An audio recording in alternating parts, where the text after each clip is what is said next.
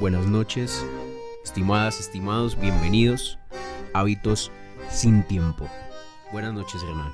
Hola Carlitos, buenas noches. Buenas noches a todos los oyentes también de esto que se llama Hábitos sin tiempo. Espero que todos estén muy bien. Hoy estamos debutando, así que espero por favor que nos acompañen y que no sean tan drásticos con nosotros.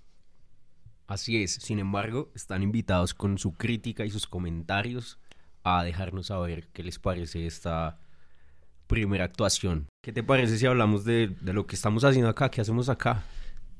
Ush, ¿tan rápido nos vamos a poner trascendentales? pues si nos vamos a poner trascendentales, pues ¿qué hacemos acá? No lo sé. No, no lo sabemos. No lo sabemos. Pero lo que sí sabemos es lo que vamos a hacer en los próximos minutos. ¿De, de qué se trata? ¿Cuál es el rumbo de los minutos que, Los, que vienen? los minutos que vienen. Vamos a dedicarnos aquí a compartir cuentos, que es como nuestro, entre comillas, fuerte, o lo que más nos gusta, pero también vamos a tener como fragmentos de novelas, eh, poesía, no puede faltar, que son básicamente como unos gustos que nosotros compartimos, queremos compartirlos también con, con ustedes. Entonces, eh, eso es a lo que nos vamos a dedicar en estos espacios de ahora en adelante y hasta que muera, que espero que sea pronto. es entonces esta la conversación que tenemos habitualmente, ahora frente al micrófono, una cerveza, un cuento, desde la pasión, desde el cariño por la literatura, en ocasiones con algo de ignorancia, pero con mucho cariño. Sí, señor. Hay que hacer la salvedad para todos, todas las personas que nos eh, oigan o que nos vean. Eh, nosotros no somos eh, comunicadores sociales, por el momento no somos escritores, entonces por favor téngannos paciencia y más bien compártanlo. Dicen por ahí que lo importante es el mensaje y no el mensajero. Porque el cuento, Y bueno, el cuento, me tengo que remitir a Cortázar.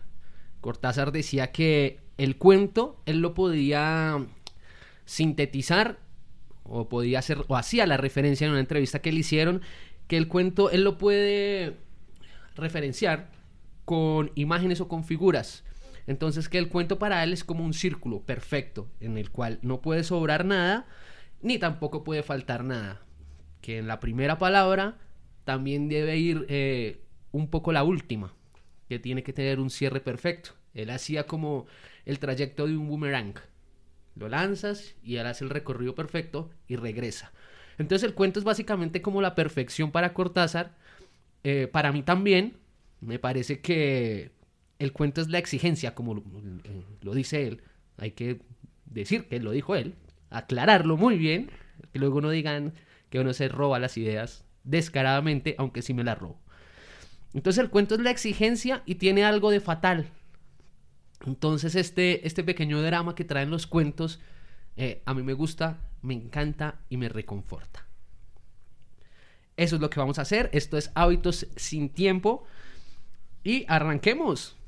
Bueno, en esta noche eh, tú traes un cuento eh, que prefiero que tú nos digas el título eh, a manera un poco de presentación. ¿Cuál es la sorpresa de esta noche? La sorpresa es eh, un clásico. Un clásico desde el colegio, un clásico para todo el mundo que ha tenido el gusto de tener este libro en sus manos y ahora para ustedes que tienen el gusto de escucharlos. De escucharnos, perdón. Tengo acá eh, los 12 cuentos peregrinos de Gabriel García Márquez. Como estamos en nuestro debut eh, y nosotros somos colombianos, pues qué mejor manera de empezar que con el Nobel colombiano, Gabriel García Márquez. Eh, no sé si nos quieras hacer un pequeño, una pequeña introducción por el prólogo y ya yo continúo con el cuento y después lo charlamos. Sí. Déjame algo para el final. Como, como hemos hablado, pues creo que es inevitable hablar de ese prólogo que hace Gabriel García Márquez en los 12 cuentos peregrinos, que es, como mencionabas hace un momento, una idea redonda por que a estos cuentos los une em, el hecho, o más bien, a estos cuentos los une que son eventos que le pasan a latinos en Europa, Cuando él lo describe en su prólogo, habla de las cosas extrañas que le pasa a los latinos en Europa y cuenta un poco cómo él vino durante, o cómo él estuvo 18 años construyendo estos cuentos a partir de ideas que vino recogiendo y que durante todos estos años sufrieron transformaciones em, para que al final se convirtieran en esta obra que arrancó de una pesadilla en la que él entiende como una revelación que la muerte es nunca más volver a estar con los amigos. Así que estos son los 12 cuentos peregrinos. Em, hoy, en la voz de Hernán, que es un artista bogotano, tatuador, apasionado por la literatura, el conocimiento y por compartir un poco en esta noche con ustedes. Así que el micrófono es tuyo. Muchísimas gracias. Entonces, vamos a iniciar. Eh, primero, tengo acá el libro, lo voy a leer directamente, me gusta más. De contemporánea, edición de bolsillo.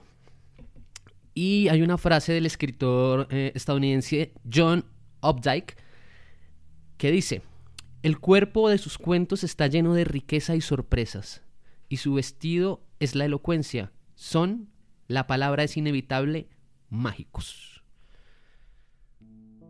Era bella, elástica, con una piel tierna del color del pan y los ojos de almendras verdes, y tenía el cabello liso y negro y largo hasta la espalda, y un aura de antigüedad que lo mismo podría ser de Indonesia que de los Andes estaba vestida con un gusto sutil, chaqueta de lince, blusa de seda natural con flores muy tenues, pantalones de lino crudo y unos zapatos lineales del color del bungambilias.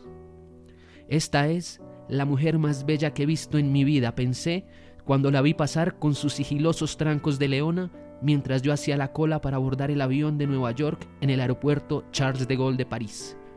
Fue una aparición sobrenatural, que existió solo un instante y desapareció en la muchedumbre del vestíbulo. Eran las nueve de la mañana. Estaba nevando desde la noche anterior y el tránsito era más denso que de costumbre en las calles de la ciudad, y más lento aún en la autopista. Y había camiones de carga alineados a la orilla y automóviles humeantes en la nieve. En el vestíbulo del aeropuerto, en cambio, la vida seguía en primavera. Yo estaba en la fila de registro, detrás de una anciana holandesa, que demoró casi una hora discutiendo el peso de sus once maletas. Empezaba a aburrirme cuando vi la aparición instantánea que me dejó sin aliento, así que no supe cómo terminó el altercado, hasta que la empleada me bajó de las nubes con un reproche por mi distracción. A modo de disculpa le pregunté si creían los amores a primera vista. Claro que sí, me dijo. Los imposibles son los otros. Siguió con la vista fija en la pantalla de la computadora y me preguntó qué asiento prefería, fumar o no fumar. Me da lo mismo, le dije con toda intención, siempre que no sea al lado de las once maletas. Ella lo agradeció con una sonrisa comercial sin apartar la vista de la pantalla fosforescente. Escoja un número, me dijo, tres, cuatro o siete. Cuatro, le dije. Su sonrisa tuvo un destello triunfal. En 15 años que llevo aquí, dijo, es el primero que no escoge el 7. Marcó en la tarjeta de embarque el número del asiento y me la entregó con el resto de mis papeles, mirándome por primera vez con unos ojos color de uva que me sirvieron de consuelo mientras volví a ver a la bella. Solo entonces me advirtió que el aeropuerto acababa de cerrarse y todos los vuelos estaban diferidos. ¿Hasta cuándo? le pregunté. Hasta que Dios quiera, dijo con su sonrisa. La radio anunció esta mañana que será la nevada más grande del año se equivocó. Fue la más grande del siglo, pero en la sala de espera de la primera clase la primavera era tan real que había rosas vivas en los floreros y hasta la música enlatada parecía tan sublime y sedante como lo pretendían sus creadores. De pronto se me ocurrió que aquel era un refugio adecuado para la bella, y la busqué en los otros salones estremecido por mi propia audacia. Pero la mayoría eran hombres de la vida real que leían periódicos en inglés mientras sus mujeres pensaban en otros, contemplando los aviones muertos en la nieve a través de las vidrieras panorámicas, contemplando las fábricas glaciales, los vastos cementeros de Roissy devastados por los leones. Después del mediodía no había un espacio disponible, y el calor se había vuelto tan insoportable que escapé para respirar. Afuera encontré un espectáculo sobrecogedor. Gentes de toda ley habían desbordado las salas de espera y estaban acampadas en los corredores sofocantes y aún en las escaleras, tendidas por los suelos con sus animales y sus niños y sus enseres de viaje. Pues también la comunicación con la ciudad estaba interrumpida y el palacio de plástico transparente parecía una inmensa cápsula espacial varada en la tormenta. No pude evitar la idea de que también la bella debía estar en algún lugar en medio de aquellas hordas mansas, y esa fantasía me infundió nuevos ánimos para esperar. A la hora del almuerzo habíamos asumido nuestra conciencia de náufragos. Las colas se hicieron interminables frente a los siete restaurantes, las cafeterías, los bares atestados, y en menos de tres horas tuvieron que cerrarlos porque no había nada que comer ni beber.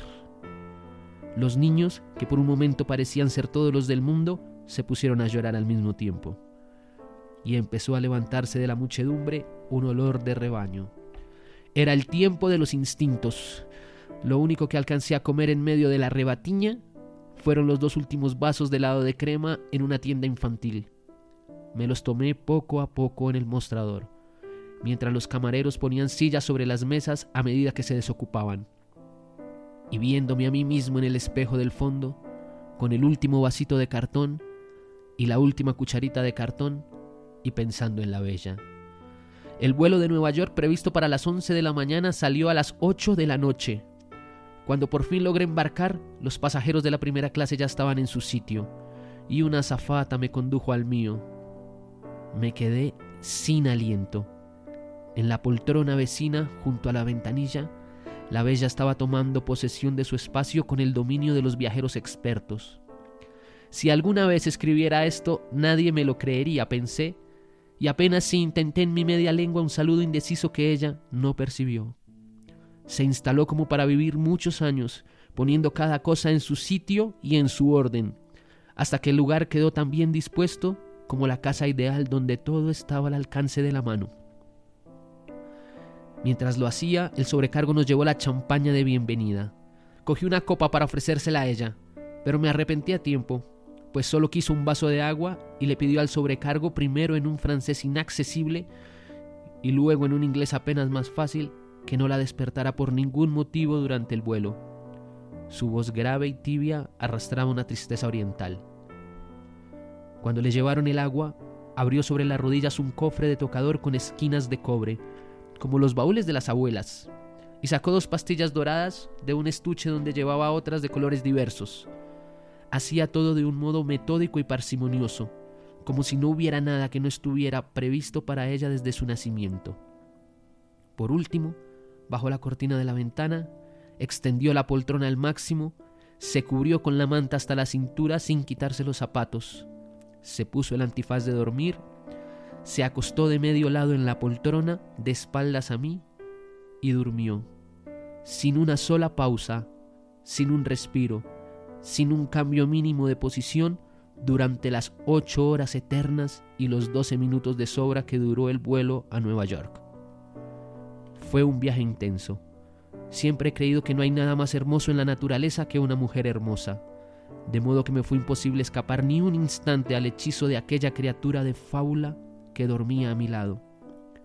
El sobrecargo había desaparecido tan pronto como despegamos y fue reemplazado por una azafata cartesiana que trató de despertar a la bella para darle el estuche de tocador y los auriculares para la música. Le repetí la advertencia que ella le había hecho al sobrecargo, pero la azafata insistió para huir de ella misma que tampoco quería cenar. Tuvo que confirmárselo el sobrecargo, y aún así me reprendió porque la bella no se hubiera colgado en el cuello el cartoncito con la orden de no despertarla. Hice una cena solitaria, diciéndome en silencio todo lo que le hubiera dicho a ella si hubiera estado despierta. Su sueño era tan estable que en cierto momento tuve la inquietud de que las pastillas que se había tomado no fueran para dormir, sino para morir. Antes de cada trago levantaba la copa y brindaba a tu salud, bella. Terminada la cena, apagaron las luces, dieron la película para nadie y los dos quedamos solos en la penumbra del mundo. La tormenta más grande del siglo había pasado, y la noche del Atlántico era inmensa y límpida, y el avión parecía inmóvil entre las estrellas. Entonces la contemplé palmo a palmo durante varias horas, y la única señal de vida que pude percibir fueron las sombras de los sueños que pasaban por su frente como las nubes en el agua. Tenía en el cuello una cadena tan fina que era casi invisible sobre su piel de oro, las orejas perfectas sin puntadas para los aretes, las uñas rosadas de la buena salud y un anillo liso en la mano izquierda. Como no parecía tener más de 20 años, me consolé con la idea de que no fuera un anillo de bodas, sino el de un noviazgo efímero. Saber que duermes tú, cierta, segura, cauce fiel de abandono, línea pura, tan cerca de mis brazos maniatados, pensé, repitiendo en la cresta de espumas de champaña el soneto magistral de Gerardo Diego. Luego extendí la poltrona a la altura de la suya y quedamos acostados más cerca que en una cama matrimonial. El clima de su respiración era el mismo de la voz, y su piel exhalaba un hálito tenue que solo podía ser el olor propio de su belleza. Me parecía increíble. En la primavera anterior había leído una hermosa novela de Yasunari Kawabata sobre los ancianos burgueses de Kioto, que pagaban sumas enormes para pasar la noche contemplando a las muchachas más bellas de la ciudad, desnudas y narcotizadas, mientras ellos agonizaban de amor en la misma cama. No podían despertarlas ni tocarlas, y ni siquiera lo intentaban, porque la esencia del placer era verlas dormir. Aquella noche, velando el sueño de la bella, no solo entendía aquel refinamiento senil, sino que lo vivía a plenitud. ¿Quién iba a creerlo? Me dije con el amor propio exacerbado por la champaña. Yo, anciano japonés a estas alturas. Creo que dormí varias horas, vencido por la champaña y los fogonazos mudos de la película, y desperté con la cabeza agrietada. Fui al baño. Dos lugares detrás del mío yacía la anciana de las once maletas, despatarrada de mala manera en la poltrona. Parecía un muerto olvidado en el campo de batalla. En el suelo, a mitad del pasillo, estaban sus lentes de leer con el collar de cuentas de colores, y por un instante disfruté de la dicha mezquina de no recogerlos. Después de desahogarme de los excesos del champaña, me sorprendí a mí mismo en el espejo, indigno y feo, y me asombré de que fueran tan terribles los estragos del amor. De pronto, el avión se fue a pique, se enderezó como pudo, y prosiguió volando al galope. La orden de volver al asiento se encendió. Salí en estampida con la ilusión de que solo las turbulencias de Dios despertaran a la bella, y que tuviera que refugiarse en mis brazos huyendo del terror. En la prisa estuve a punto de pisar los lentes de la holandesa y me hubiera alegrado. Pero volví sobre mis pasos, los recogí y se los puse en el regazo, agradecido de pronto de que no hubiera escogido antes que yo el asiento número cuatro. El sueño de la bella era invencible. Cuando el avión se estabilizó, tuve que resistir la tentación de sacudirla con cualquier pretexto, porque lo único que deseaba en aquella última hora de vuelo era verla despierta, aunque fuera enfurecida, para que yo pudiera recobrar mi libertad y tal vez mi juventud. Pero no fui capaz. Carajo, me dije con un gran desprecio. ¿Por qué no nací Tauro? Despertó sin ayuda en el instante en el que se encendieron los anuncios del aterrizaje, y estaba tan bella y lozana como si hubiera dormido en un rosal. Solo entonces caí en la cuenta de que los vecinos de asiento en los aviones, igual que los matrimonios viejos, no se dan los buenos días al despertar. Tampoco ella. Se quitó el antifaz, abrió los ojos radiantes, enderezó la poltrona, tiró a un lado la manta, se sacudió las crines que se peinaban solas con su propio peso, volvió a ponerse el cofre en las rodillas y se hizo un maquillaje rápido y superfluo que le alcanzó justo para no mirarme hasta que la puerta se abrió. Entonces se puso la chaqueta de lince, pasó casi por encima de mí con una disculpa convencional en castellano puro de las Américas y se fue sin despedirse siquiera, sin agradecerme al menos lo mucho que hice por nuestra noche feliz, y desapareció hasta el sol de hoy en la Amazonía de Nueva York. Junio de 1982 esto fue El avión de la Bella Durmiente en Hábitos sin Tiempo. Cuento impresionante de Gabriel García Márquez. Impresionante, perfecto, melancólico, dulce. Es, maravilloso. Es Un espectáculo. todos los detalles. Es un espectáculo. Bueno, ¿qué, te parece para ti? Esta es una... ¿Es un cuento de amor? Eh, sí, para mí es un cuento de amor. Eh, el, el amor puede nacer de una sola persona, del afecto que una sola persona pueda eh, encubar, eh, iniciar a sentir por alguien. Entonces, sin duda, es un cuento de amor y de tristeza y de desolación. Y de desolación. Es esta entonces una noche romántica, queridos oyentes. Es una noche romántica, una noche que no se olvida. Agridulce. Sí, bastante. Sí, como lo decíamos, eh, el cuento es la exigencia y tiene algo de fatal. Y este tiene Y la es- fatalidad. Este tiene la fatalidad en Un el amor final. que no se realiza, que se va, Una chica que no, no existes para ella. no sabe su nombre. Además, con la resaca de la, de la champaña. En Nueva York, con el frío que hace. Solo había que escribirlo. Tenía que escribirlo. Maravilloso, es un cuento increíble. Era, es un cuento increíble. Pueden dejarnos sus opiniones, recuerden, en arroba hábitos sin tiempo en Instagram, en TikTok, en Twitter. Eh, y nos dicen si ya habían leído este cuento o si se los habían dedicado. Wow. A las, a las chicas bonitas de pronto se los han dedicado y ellas aún no lo saben. Entonces, Es probable que más de cruel. uno como nosotros esté leyendo este cuento pensando en sí. Un amor los- que no se realizó. ¿Esto te había pasado alguna vez? Eh, sí, pregunta capciosa. Pero sí, claro. O sea, al que diga que no le ha pasado está mintiendo de una forma cruel. Porque esto es una historia eh, que es muy allegada a las personas. Digamos, tú estás en la fila del banco, en el subte, en el Transmilenio, en un funeral, en un hospital, eh, en la fila del mercado, en la fila del jardín entregando a tu hijo a las clases y de pronto estás buscando de quién enamorarte, si estás soltero, ¿no? Por supuesto. Sí, entonces, claro, a mí, pues estas, estas tendencias románticas poco ortodoxas las dejé hace como dos años y medio. Por aclarar, nada más. Por aclarar. Esto ya no me pasa. Sí, no, ya no me pasa. No, ya no me pasa. No, Yo coroné a mi bella. Oh, por Dios. Sí.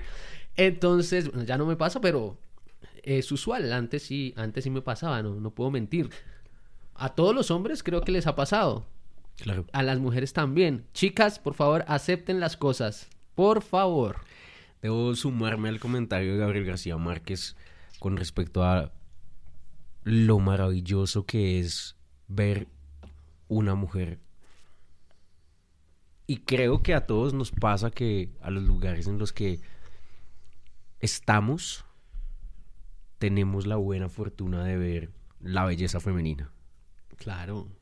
Y más, bueno, pues eh, a mí me gusta el tema del arte, el tema de dibujar. Entonces, para mí las formas femeninas, pues siempre me han parecido encantadoras. Las formas femeninas, qué, qué linda forma de decirlo. Sí, Señor. las formas. Tú Déjeme sabes, felicitarlo. ante todo la clase. Claro. Tú sabes que ante todo uno tiene que estar bien hablado, bien parado y pues hacer todo lo posible para que sus defectos no se noten. Entonces sí, entonces uno admira a todas las a todas las mujeres, pero hay que decir que hay unas que ya se pasan. Sí. Sí. No me ha pasado de dos años para acá. Hago hincapié, mayúsculas, negrilla, porque yo entregué las armas. Pero, pero sí, nadie lo puede negar. ¿A ti te ha pasado? Seguramente. Claro, no, yo soy un apasionado por la belleza femenina. em, debo decir que desde el colegio siempre he visto mujeres que han hecho maravillosos mis momentos de vida y les agradezco eh, por existir fundamentalmente. Claro. Este episodio ha dedicado a todas las mujeres de nuestras vidas. Sí, señor. A las más cercanas. Aprovechando y para quedar bien, Qué bonita dedicatoria, señor. Claro. mamá, tía, novia mía. Este se lo dedicamos a ustedes. Sí, a todas nuestras mujeres. En nuestro debut. Em, ¿Qué es lo que más te gusta de este cuento? la forma como la describe. Sí, uno es muy detallista. O bueno, por mi profesión, yo soy muy detallista, entonces me gusta la parte eh, inicial, donde él dice como la chaqueta del lince, los zapatos del color del bungambilias, eh, la describe. Eh, y era su piel era color del pan, que la cadena de oro que se fusionaba casi con su piel de oro. Entonces son como estas cosas que son de cuidado, que son perfectas. Sí, todo el cuidado de los detalles. Eso me encanta. Eso me encanta. La, el nivel de, de atención y de precisión. Y uno en, la, en mi cabeza, pues yo más o menos construyo a la bella. Y yo digo, impresionante. Entonces esas son las habilidades que el escritor pues pone al servicio de nuestra creatividad, de nuestra imaginación. Entonces eso es lo que más me gusta. Y pues huyendo a la parte a la parte triste que es que pues no se puede consumar nada. Entonces prefiero quedarme con el inicio y esa esperanza que terminar en la fatalidad del olvido. Me gusta, me gusta a mí, en cambio, eh, que al no realizarse, uno acabe después de haber llegado arriba en el amor, en toda esta descripción maravillosa de los lugares, de los eventos, de la bella, al final termina siendo triste, no se realiza y es un hecho creo en la vida de muchos, es decir, todos hemos tenido en alguna ocasión, como mencionábamos hace un momento, la hemos sentido la admiración por una mujer que al final no conocemos, no sabemos nada de ella, pero fuimos víctimas de su belleza. Sí. Mención especial a la monita de la fila del dolarcito. mención, mención especial, eh, uno es muy de malas. Entonces estábamos preparando este, ah, a, a, manera de anécdota, estábamos preparando este, este episodio, este debut. Entonces habíamos, habíamos pensado mucho, habíamos reflexionado. Y la vida es supremamente cruel porque no me pasaba hace dos años y casi que me pasa en la fila del Dollar City. Y yo dije, no, Dios pero mío. ¿qué es esto? Entonces, eh, sí. Eh, eso fue todo. No pasó nada más. no pasó nada más. No pasó nada más. Ah, valga la aclaración. Valga la aclaración. Y el oyente tenga en cuenta la sinceridad de este servidor a sus órdenes. a sus órdenes con humildad, respeto. Sí, con respeto, y sobre todo con la intención de que pasen un buen momento. Ahora que estamos hablando de, de, de anécdotas en la preparación de este episodio, imagínate que en, en, en, toda la revisión que estuvimos haciendo me encuentro algunos comentarios por allí con respecto a la bella y alguien dice que ella es descortés, que es grosera. ¿Te parece a ti que la bella fue descortés? No, no me parece que, que haya sido descortés. Eh, porque finalmente ella nunca le pone atención y nunca en el cuento hay algún, alguna palabra que nos deje entender que ella se estaba dando cuenta de algo. Ella no se estaba dando cuenta de nada, ella simplemente fue a tomar su avión, a desplazarse de un lugar a otro, y pues las mujeres bonitas no están viendo a tipos, escritores, colombianos. A ver quién a... me mira para saludarlo. Exactamente, a ver quién me mira para saludarlo. Entonces, no, no creo que haya sido descortés. Al final, eh, García Márquez dice que ya se despide con, con su saludo de castellano puro de las Américas. Entonces, era un desconocido. Era un desconocido. Sí, entonces, eh, eso estuvo muy bien. Como las mujeres bonitas se cuidan. Entonces, no están viendo quién está al lado o o bueno, no sé, mujeres bonitas, coméntenos, por favor. ¿Están ustedes dispuestas a, a, sí. a, sentarse a pensar que el, el, hombre que está a su lado está enamorado y ustedes sí. tendrían que saludarlo? Exacto, o sea, mujeres bonitas, mujeres. eh, háganse esta pregunta. La próxima vez que vayan en algún vuelo, ¿Será que el inútil que está al lado mío está enamorado de mí? Ah, este man tiene una cara de. ¿Será que este man tiene un podcast y está enamorado de mí? ¿Será? Debería yo saludarlo para que sí. no tenga que mencionarme. Por favor, a mí no me saluden, gracias. A mí déjenme así Dios como la mío. A mí no me saluden, gracias. Por favor, chicas, no. Entonces, eh, pero sí sería un, un, ejercicio positivo. Que ellas digan, eh, ay, sí, yo me subo y... Ah, este imbécil se está derritiendo Este por mí. se está Ah, no le voy a hablar. Se nos nota tanto. Esa es una pregunta que a mí me gustaría aclarar. Yo soy una persona muy expresiva, entonces sí, a mí se me ¿Se debe nota? notar. Sí, a mí se me debe notar. Hace dos años y medio que no se me nota porque pues no... Claro, ¿no? O sea, no, es que no, no tiene por qué notárseme tampoco, o sea, no, no existe. Pero antes sí, claro, las, las, las, las chicas se dan cuenta, ya son muy perceptivas. Son muy perceptivas y nosotros somos evidentes. Yo creo que uno trata de disimular, ¿no? Pues sí, y lo más triste de todo es que uno disimula con cara de idiota enamorado. Entonces, Ah, si, hay, ok. si hay algo No. más evidente en la historia del mundo, es que los hombres hacen caras de idiotas y enamorados. Entonces, este man es un idiota, además ya está enamorado. Es muy difícil no enamorarse de una mujer bella. Exactamente, es lo que yo digo. Pero bueno, suele pasar. Em, salvo una conclusión de tu parte para nuestros oyentes, creo que esto es todo con respecto al avión de la Bella Durmiente. Eh, sí, ya van para ir concluyendo nuestro episodio de hoy, porque ya los debemos tener aburridos y desesperados. Gente para hablar, oiga. Sí, verborrágico. Eh, la conclusión es, tome acción de las cosas. No deje que su bella o su bello se vayan por ahí y no aparezcan nunca más hasta el sol de hoy. Tomen acción, no se pierde nada, desde que lo hagan con respeto, con romanticismo y con un sentimiento real. Pues intentarlo no, no debería tener ningún inconveniente, ¿no? uno también tiene que ser consciente de que a veces no se dan las cosas, pero hay que intentarlo. Sí, y, y una percepción aguda de que tal vez no una persona que no está esperando ser abordada y probablemente no lo quiera, podría rechazarlo, ¿sí? Es, es como tú dices, delgada la línea. Sí, es delgada la línea entre el cortejo y el acoso, pero hay formas, ¿sí? Sí. Normalmente, normalmente los hombres la embarran, no lo hacen bien, no lo hacen de una manera eh, decente o no lo hacen de una manera formal y respetuosa.